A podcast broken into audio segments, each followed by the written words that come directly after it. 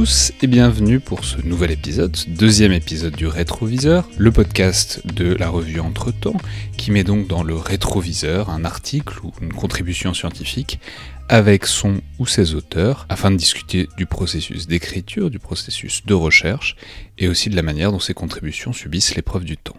Je suis donc aujourd'hui avec Patrick Boucheron pour parler euh, d'un article, d'une contribution, je sais pas encore comment, on va voir comment on l'appelle exactement, comment vous pensez euh, cette production, cette publication, intitulée donc Les expressions monumentales du pouvoir princier à Milan au temps de Francesco Sforza, donc 1450-1466. Alors, la, première question, peut-être pour entrer dans cette publication, euh, pour voir de quoi il est question, comment dire, pourquoi euh, alors on sait que vous vous intéressez, vous êtes beaucoup intéressé notamment aux représentations du pouvoir dans l'espace urbain à la fin du Moyen Âge, mais donc pourquoi Milan? Et pourquoi cet acteur politique en particulier qu'est Francesco euh, Sforza? C'était mon premier article, ou en tout cas la première contribution euh, à un congrès, la Société des historiens médiévistes de l'enseignement supérieur public, rien que cela, en mai 1992, euh, j'avais 26 ans. C'est vrai que j'aurais dû le préciser, c'est publié dans un ouvrage collectif intitulé Les princes et le pouvoir au Moyen Âge. Et, et c'était mon sujet de thèse. Voilà, c'est de ça dont on doit parler. C'est est-ce que c'est une si bonne idée que ça d'ailleurs de publier euh, si vite? Parce que j'étais en deuxième année euh, de thèse, quelque chose qui allait devenir euh, assez central dans la dite thèse, puisque j'avais choisi en fait une thèse sur, disons en gros, l'urbanisme et le pouvoir princier à Milan à la fin du Moyen Âge. Pourquoi Milan? Parce qu'à l'époque, euh, sans doute, au moment donc où je choisissais un sujet de thèse, euh, je n'avais pas trop envie de m'embarrasser de d'affect, et je cherchais un terrain à l'époque, c'était une, c'était une période, celle dont je vous parle, des années, euh, euh bah oui, début des années 90, euh, qui était une, époque où on tentait de refroidir un peu les ardeurs des historiennes et des historiens dans leur attachement avec leur objet d'étude. Je n'avais surtout pas envie de parler, enfin en tout cas d'écrire, sur une ville que j'aimais, et je n'aimais pas Milan. Et c'est pour ça que j'ai choisi. Et ça a mal fini parce qu'évidemment, comme le dit Flaubert, il suffit de regarder une chose longtemps pour euh, tomber amoureux euh, de cette chose. Et, j'aime beaucoup Milan maintenant. Alors, alors on va peut-être préciser que vous avez fait votre thèse sous la direction de Pierre Toubert, donc euh, spécialiste aussi des pouvoirs et de l'évolution des pouvoirs sur, le, sur, le bas Moyen Âge, disons. Et donc, qu'est-ce que vous cherchiez à montrer? Alors, non, en fait, je, je, je vais y entrer différemment. Comment, comment est-ce que vous avez eu l'idée de cet article précisément? C'est-à-dire, est-ce que quelqu'un vous a parlé de ce congrès et vous a demandé de faire cette contribution? Est-ce que c'est vous qui avez eu l'idée que vous pourriez faire ça par rapport à là où vous en étiez dans votre travail de recherche? Est-ce que, vous, est-ce que vous vous souvenez comment, disons, les contours de cette publication? Oui, oui, je me souviens très bien. Enfin, quand même, c'est pas si loin. Je, suis vieux, mais pas, pas à ce point-là quand même. Euh, Pierre Toubert, c'était pas exactement, si je peux me permettre, euh, un spécialiste du bas Moyen Âge, mais du haut, voire du très haut Moyen Âge, et pas des euh, villes, mais des campagnes. Donc j'étais sur un thème qui était au fond le sien, les rapports entre le pouvoir euh, et l'espace, mais dans des lieux et en des temps qui n'étaient pas du tout les siens. Et ça me donnait déjà une sorte de liberté. Donc j'avais choisi au fond ce sujet sur Milan à la fin du Moyen Âge sans doute, euh, j'y reviendrai peut-être, euh, en rapport avec euh, ben, mes, profs, qui étaient mes profs d'alors, d'avant donc la thèse à l'école normale supérieure de, de Saint-Cloud, qui nous avaient fait, qui nous avaient baladé qui nous avaient, j'allais dire, délivré au sens propre, qui nous avaient sorti le nez des livres en nous faisant faire des voyages d'études. Et c'est là où je me suis dit, tiens, je vais faire de l'histoire urbaine et je vais même faire de l'histoire monumentale et je vais tenter de faire parler l'espace, le, l'espace monumental des villes en en faisant des, des, récits, des, des, intrigues. Ça, c'était euh, l'idée. Et puis, euh, j'avais commencé ma thèse, donc j'étais allocataire, euh, on dit encore comme ça, j'avais une bourse de thèse à l'université de Paris, où je faisais aussi ma thèse, et c'était la deuxième année, et j'ai vu passer une, une annonce euh, du congrès de la Société des historiens médiévistes, qui est donc un congrès professionnel où normalement c'est pas fait pour euh, pour les jeunes doctorants. Et j'étais un peu un peu con. Euh, en tout cas, j'ai fait une faute de goût. C'est étrange d'ailleurs, parce que j'étais normalien, normalement je devais connaître les règles, mais euh, normalement j'aurais pas dû. Maintenant les gens le font, euh, commencent à le faire, pas tellement en deuxième année, c'est un, peu trop tôt. Euh, j'ai vu Les Princes, je me suis dit, ah bah tiens, je, parle du pouvoir princier, je vais, envoyer une proposition. Alors, ça s'est plutôt bien passé, hein, en fait. Euh, voilà, j'étais, j'étais très jeune. Il y a peut-être une euh, hubris, mais en tout cas, elle a été récompensée parce qu'on vous a sélectionné. oui, oui, oui, non, non, mais, mais ça s'est souvent passé comme ça. Mais, euh, mais, mais au départ, une, une fois, mes copains me disaient, oh là là, mais qu'est-ce que t'as fait T'es dingue. C'est pas, faut pas faire ça. Alors, par ailleurs, il ne faut pas faire ça. C'est vrai. C'est-à-dire que c'est pas très malin de parler si tôt de quelque chose qu'on a juste commencé à, écrire, ou en tout cas à penser. Et euh, cet article, j'en suis pas mécontent. Hein. Je veux dire, je pense que par rapport, puisque c'est ça notre notre idée, de parler de de, travaux de jeunesse par rapport à notre jeunesse, au fond, euh, je pense qu'il y a deux écueils qui nous guettent l'attendrissement, Bon, voilà. Bon, comme j'étais jeune, je me préfère jeune qu'aujourd'hui, évidemment, inévitablement. Et c'est vrai, il faut dire aussi, donc ça serait idiot de dire c'est un mauvais article, parce qu'on travaille mieux quand on a 20 ans que, quand on a 50. Bon. Euh, et donc justement, la complaisance euh, symétrique, euh, c'est euh, c'est l'auto l'autodestruction, qui est une autre forme effectivement de, coquetterie. Donc je dirais pas que c'est nul, mais je dis que ça ça m'a longtemps embarrassé. Voilà. Parce que j'avais un peu trop tôt posé des thèses desquelles ensuite je me sentais inévitablement redevable. Alors, quelles sont-elles ces thèses? Qu'est-ce que vous cherchiez à montrer dans cet article? Donc, je, vais dire simplement qu'il y, a un plan, en gros, il s'agit de montrer comment euh, Francesco Sforza, une fois qu'il devient duc de Milan, commence à remanier euh, l'espace urbain de la ville avec deux grands monuments, et puis ensuite à d'autres échelles, à des, échelles plus fines. Disons quelle est sa comment il va, dans une certaine mesure, euh, marquer de son empreinte l'espace urbain de Milan. Donc, comment dire, quelle, était l'idée directrice, et dans quelle mesure est-ce que vous pensez avoir réussi ou pas à la, démontrer, à l'étayer, disons? On parle de, de l'architecture de, de, la Renaissance, mais on en parle dans un lieu, euh, Milan, qui n'est pas celui euh, auquel on pense euh, quand euh, justement on veut célébrer la Renaissance. Et, d'ailleurs, euh, Francesco Sforza, qui est un comte Thiers, qui est un fils de l'Italie rurale, mais très lié aux Médicis, va chercher des Donc un comte un chef de guerre, un chef de guerre qui va, qui conquiert en fait cet État de Milan qu'il devait défendre et donc euh, qui rentre euh, dans la ville euh, en vainqueur et qui va tenter de l'aménager en fonction de l'idée qu'il se fait lui-même de son propre pouvoir. Bon, et qui va échouer c'est ça qui m'intéresse, c'est-à-dire que évidemment Milan, Milan est, un monstre urbain à l'époque, enfin en tout cas une très grande ville, trop grande en tout cas pour que un bâtisseur puisse y imprimer sa marque autrement que superficiellement. Donc il y pose euh, des, des, des, monuments, mais poser des objets architecturaux dans une ville ne la fait pas véritable, ne la change pas véritablement. et donc mais enfin, en tout cas, il y a quand même un discours de pouvoir. Et, et au fond, comme c'était un comte de tiers, donc c'est un chef de guerre, c'est un entrepreneur euh, de guerre, il s'est emparé de force de cette ville. Euh, dont il a euh, verrouillé l'accès par une citadelle, le Castello Sforzesco, qui existe encore aujourd'hui et qui, pour donner une idée à nos auditeurs, a, été le modèle du Kremlin au XVe siècle. Le Kremlin a été construit en grande partie par des architectes euh, non seulement italiens mais milanais. Donc voilà, c'est pas une architecture très aimable, c'est une architecture d'intimidation euh, qui le contrebalance. C'est ça que j'avais cru comprendre en construisant un récit d'espace qu'il contrebalance euh, par une architecture beaucoup plus apaisante, celle-ci, la Cagranda, qui est un, hôpital, un hôpital, euh, le, premier, des hôpitaux publics en tout cas, euh, en, Italie ou un des premiers euh, construit justement par euh, un architecte florentin euh, qui est euh, donc adepte non seulement de ce beau style, mais de, cette, de ce style nouveau, c'est-à-dire de ce style d'avant-garde, qu'est la grammaire architecturale, visuelle des, des Florentins. Et moi j'avais donc, donc en quelque sorte un bâtiment pour lui, pour sa puissance, et un bâtiment un peu pour les autres, mais évidemment pour lui, puisque c'est lui qui le donne, c'est lui qui le fait, qui le fait construire, un hôpital, un édifice de charité.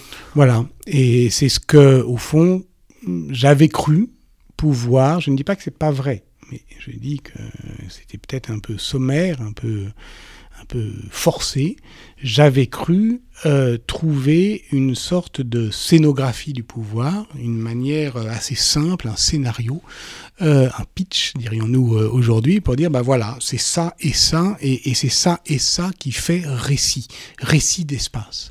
Euh, avec cette vieille idée, qui est une idée pédagogique, qui est de dire, bah voilà, on, est dans un lieu, essayons euh, de, trouver un sens euh, à, la trame de ces lieux. Et je le répète, j'étais en deuxième année de thèse, donc c'est pas faux, mais, euh, mais en réalité, c'est pas tout à fait vrai non plus. C'est quand même ce que j'ai écrit dans ma thèse plus tard, parce que là, euh, voilà, j'ai d'abord dit ça, et en le relisant, évidemment, je l'ai pas lu depuis 25 euh, ans, en le relisant, je me, je me réentendais le dire parce qu'il y a des effets un peu d'oralité, et on est piégé, quoi. D'abord, euh, il y a euh, un appel à communication, donc on doit faire un résumé de quelque chose qu'on n'a pas encore dit, puis on le dit, puis euh, on écrit ce qu'on a dit, puis ensuite on doit écrire Là, en l'occurrence, une thèse, deux ans plus tard, qui ne contredit pas tout à fait ce qu'on a dit et écrit à partir de ce qu'on a dit. Donc, ça verrouille aussi.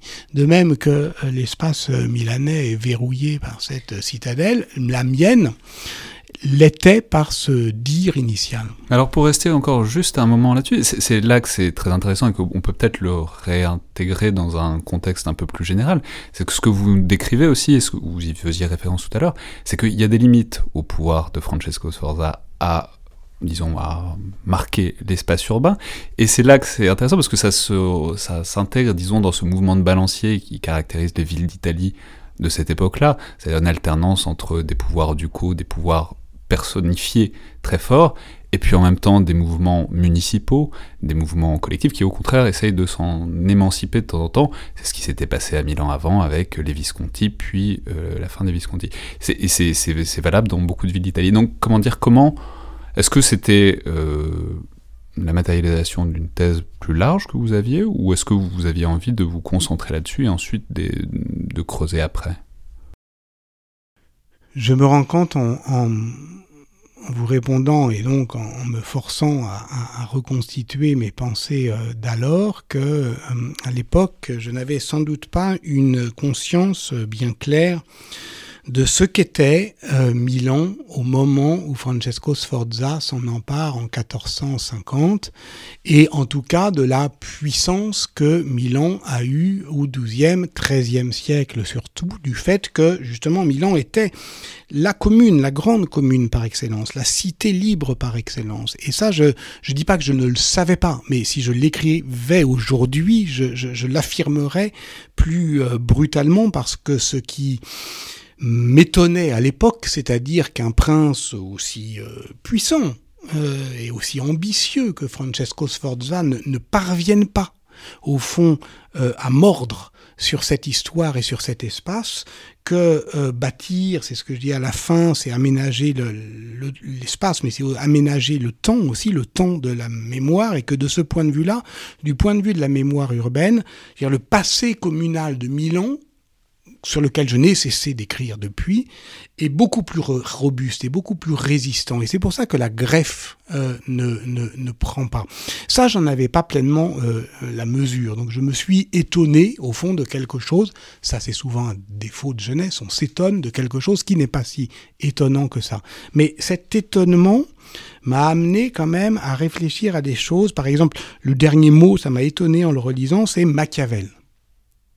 Parce que Machiavel lui-même s'était étonné de ça. Machiavel lui-même s'était dit, mais que fait ce condottiere en construisant cette citadelle qui semble assiéger la ville davantage qu'elle ne la protège? N'est-il pas là en train d'avouer par sa force un aveu de faiblesse? Qu'est-ce que c'est qu'une propagande qui dit de manière tellement véhémente, je suis là, on doit m'obéir, il faut, je suis le commandement, alors qu'on sait que les formes les plus euh, euh, véhémentes justement de propagande ne sont pas nécessairement les plus euh, les plus les, plus utiles ou, les plus convaincantes.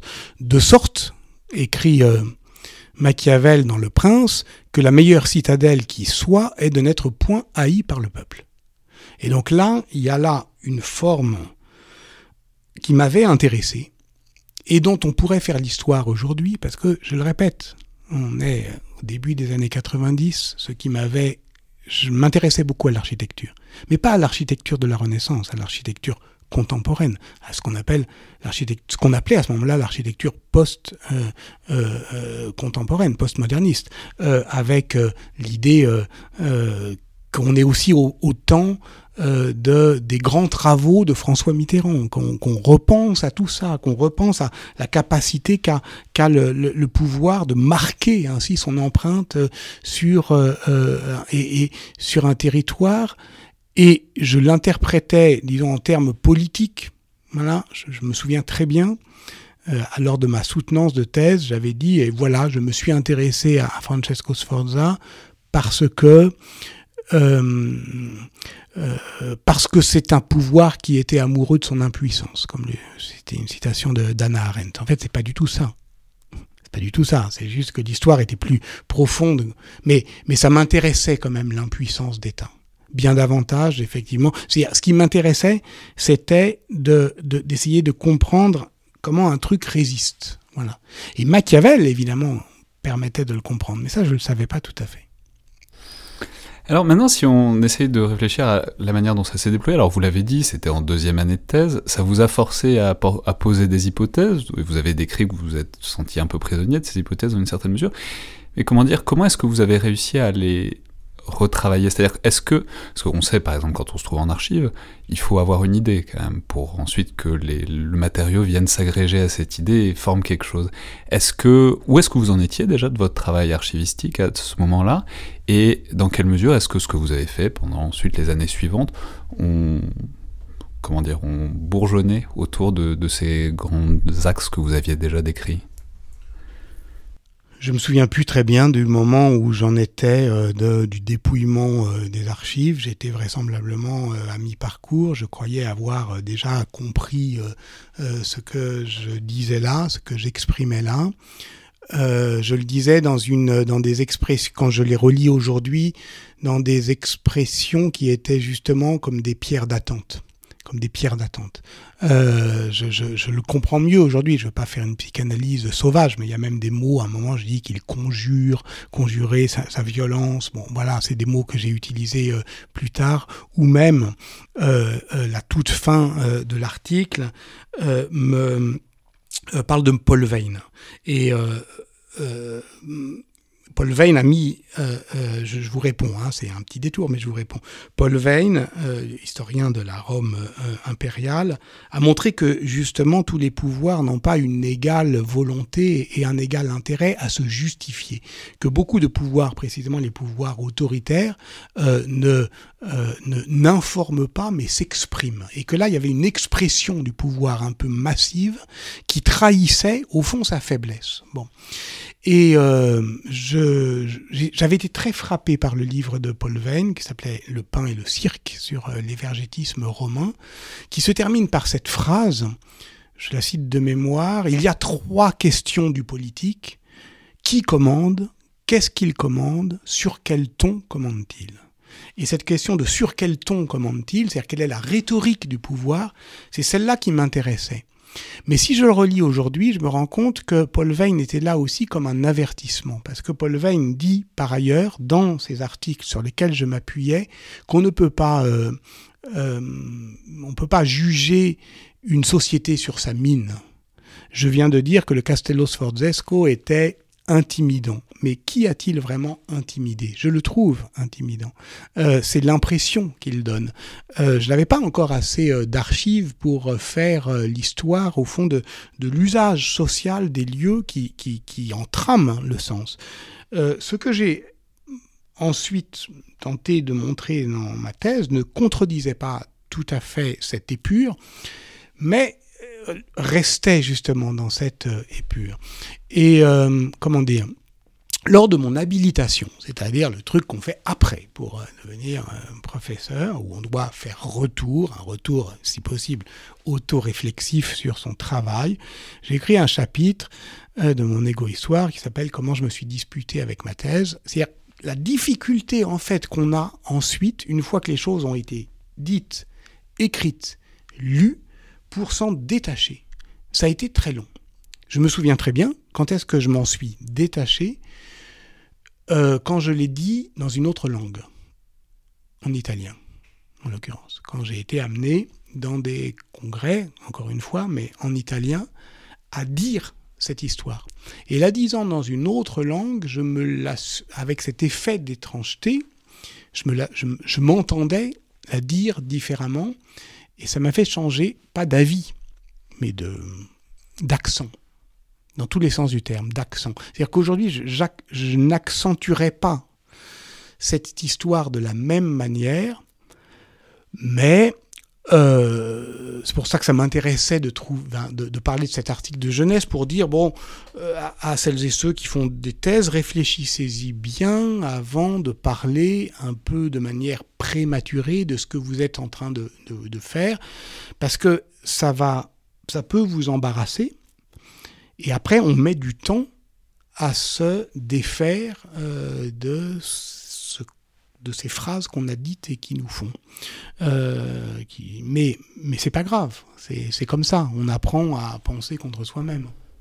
Oui, ce que j'allais dire, qu'est-ce que, mais en même temps, qu'est-ce que vous auriez fait de, qu'est-ce que vous imaginez que vous auriez fait de différent si vous, si vous aviez pas fixé ces phrases à ce moment-là Mais ça, j'en sais rien justement. Voilà, j'en sais rien. C'est-à-dire que il y a un moment où euh, euh vous savez, c'est ça qui est, c'est pour ça qu'il faut, c'est si difficile de se relire parce que il y a, on, on, doute, on hésite, on sait où on en est, on est le premier, on est bien placé pour savoir que tout ça est fragile et, incertain, mais du moment, on le dit, et là, ça s'était plutôt bien passé. Je pourrais l'expliquer sociologiquement parce que j'arrivais, j'étais de la première génération des allocataires de recherche, la première génération. Voilà. Donc, je suis arrivé très jeune. Par rapport à avant, où notamment on était nommé dans le secondaire, et, il fallait donc faire son travail d'archive sur très longtemps, en même temps que son travail d'enseignement. Et c'est pour ça que c'était la thèse d'État qui durait une vingtaine d'années. Donc, j'étais pas très jeune j'avais 26 ans. J'étais pas très jeune euh, au regard de ce qui se passe actuellement, mais à l'époque c'était jeune. C'était jeune pour, euh, en tout cas, j'étais jeune dans un monde de vieux. Donc ils m'ont trouvé euh, sympa sans doute. C'est pour ça que ça a bien marché. Donc, et une fois que ça a bien marché, je me suis dit, oh bah c'est pas si mal ce truc, je l'ai écrit. Et puis une fois qu'on le trouve imprimé, il y a l'autorité de la chose écrite. On, on s'en convainc beaucoup plus aisément. Et c'est très difficile ensuite de s'en défaire. Voilà. Euh, pas facile de se relire. Parce que euh, ce qui a été écrit, ce qu'on lit de ce qu'on a écrit, nous relie à quelque chose d'ancien. Et quand vous vous êtes relu, vous êtes euh, reconnu en quelque sorte? C'est-à-dire, parce que c'est amusant d'ailleurs quand on vous lit aujourd'hui, quand on lit cet article-là, pareil, il y a une évolution de style qui est évidente, enfin, il y a, quelque chose qui, enfin, ce qui est normal. Mais vous, est-ce que vous, c'est une, je sais pas, je me suis jamais relu à l'échelle de 10 ans, quoi. Est-ce qu'il y a quelque chose qui fait que c'est à vous, ces mots, sans, sans aucun doute? Ah oui. Moi, je, de toute façon, euh, depuis que j'ai, euh, on va dire, 14-15 ans, je, reconnais et j'assume ce que j'ai dit. Hein. Je pense qu'on est à peu près ce qu'on fait euh, à ces âges-là. donc, c'est pour ça que je voudrais pas avoir affecté ce, ce, ton un petit peu très complaisant de dire non mais c'est j'étais jeune et con. Ben non alors si j'étais jeune et con alors euh, euh, je suis tout aussi con et simplement moins jeune. Donc euh, je vois pas ce que j'ai gagné. Non non je pense en gros la même chose. Aujourd'hui je le dirais pas de la même manière. Peut-être que certaines expressions me font sourire mais la plupart au fond de ces expressions je pourrais les utiliser encore aujourd'hui. Et c'est d'ailleurs assez troublant c'est d'ailleurs assez troublant au fond euh, c'est intéressant aussi de dire à celles et ceux qui, s'engagent dans ce métier que pendant très longtemps, ils vont avoir à parler de ce qu'ils ont fait. Et que, euh, vous savez, c'est comme euh, quand on a fait un voyage euh, et qu'on a pris des photos, à l'époque où il y avait encore des, des, des, albums photos, ben on a plein d'images et puis au fur et à mesure qu'on regarde les photos, on n'a plus d'autres images que celles qui ont été photographiées. Donc ça veut dire que notre souvenir s'étrécit. Et, euh, et, et, là, au fond, euh, la, la, je pensais sans doute plein de choses, mais elles sont perdues par rapport à ça qui est resté. Et quand on fait, euh, quand on a écrit quelque chose, on en parle, et quand on en parle, on le simplifie, et c'est très très difficile ensuite de se défaire des mots qu'on emploie pour dire ce qu'on a fait, jusqu'au moment où ça nous paraît très étrange. Et moi, ça m'a paru très étrange quand je les dis justement dans une autre langue en italien, qui se trouve être la langue de, mes sources. Donc c'était aussi un, retour. Et je me suis dit, mais non, c'est pas tout à fait. Voilà, maintenant je pourrais, mais ça serait un peu trop long, un peu trop épistémologique, je pourrais dire quelles étaient les naïvetés. Il y en avait. Euh, mais, mais, c'est ça, c'est même l'attitude en fait. Est-ce que, parce qu'il y a des gens qui ont cette, une espèce de manie d'autocorrection, de, quoi, en se disant, là maintenant, il y aurait cette référence-là, il y aurait cette source-là, il y aurait ce truc-là que j'ai fait après, qui irait bien là-dedans. Est-ce que il y a cette pulsion ou même pas du tout? Est-ce que c'est un objet enclos dans son passé qui vous, auquel vous êtes relié, mais vis-à-vis duquel vous êtes euh, relativement serein tel qu'il est quoi? Bah écoutez, moi j'ai commencé à, travailler sur euh, Milan, puis ensuite j'ai fait tout autre chose. Euh, et puis donc le livre tiré de ma thèse est paru en 98, je crois. Euh, et puis là, euh, récemment, donc euh, 20 ans plus tard, un peu plus, j'ai écrit un, livre sur euh, le passé de Milan, sur euh, Ambroise de Milan, qui s'appelle La Trace et l'aura, et qui d'une certaine manière est, un retour aussi sur le terrain de cette thèse. Et donc, euh, euh, évidemment, je vois tout ce qui manque, et en particulier la profondeur historique. C'est ce que je disais quand je parlais de la euh, Milan communale. À l'époque, par exemple, le ton un peu possiblement emphatique de cette reconstruction, elle était due au fait que, que je ne travaillais que sur des archives publiques. Donc en fait, il y en avait déjà beaucoup, mais on peut faire euh, l'histoire, et on doit sans doute la faire, des espaces urbains avec d'autres archives que l'archive publique. Et cette archive publique... C'est-à-dire des archives privées, les archives... Les archives notariales, etc.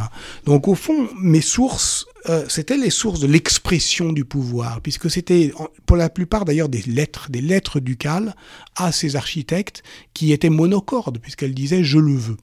Bon. Euh, D'autres, depuis, euh, ont... Évidemment, euh, et je tente de, de, les suivre, et puis on travaillé sur d'autres sources. Donc travaillant sur d'autres sources, ça donne une autre voie. Euh, ben, J'ai euh, l'intention, par exemple, quand, l'occasion me sera donnée, de, ré, de rééditer ma thèse, qui s'appelle Le pouvoir de bâtir, de n'en rien changer, parce que il faudrait tout changer. Donc c'est pas, ça serait malhonnête de, de, de, de, la bricoler. Elle est ce qu'elle est, c'est-à-dire voilà ce que l'historiographie était euh, euh, il y a euh, bientôt 30 ans, et de faire une postface un peu à la fois distanciée, mais pas trop ironique non plus, parce que c'est une autre forme de complaisance sur tout ce qu'on a fait depuis. Et pas moi, mais les autres. Euh, parce que l'histoire euh, continue. Voilà, parce qu'après, une fois que j'ai dit ça, c'est sans doute pas tout à fait vrai ce que j'avais écrit, euh, mais ça a donné envie à d'autres de se mettre sur cette piste. Donc, pour ça que c'est pas totalement perdu, quoi qu'on fasse, et à quelques moments qu'on décide de le faire, de dire l'état d'un travail. Merci beaucoup Patrick Boucheron. C'est moi qui vous remercie.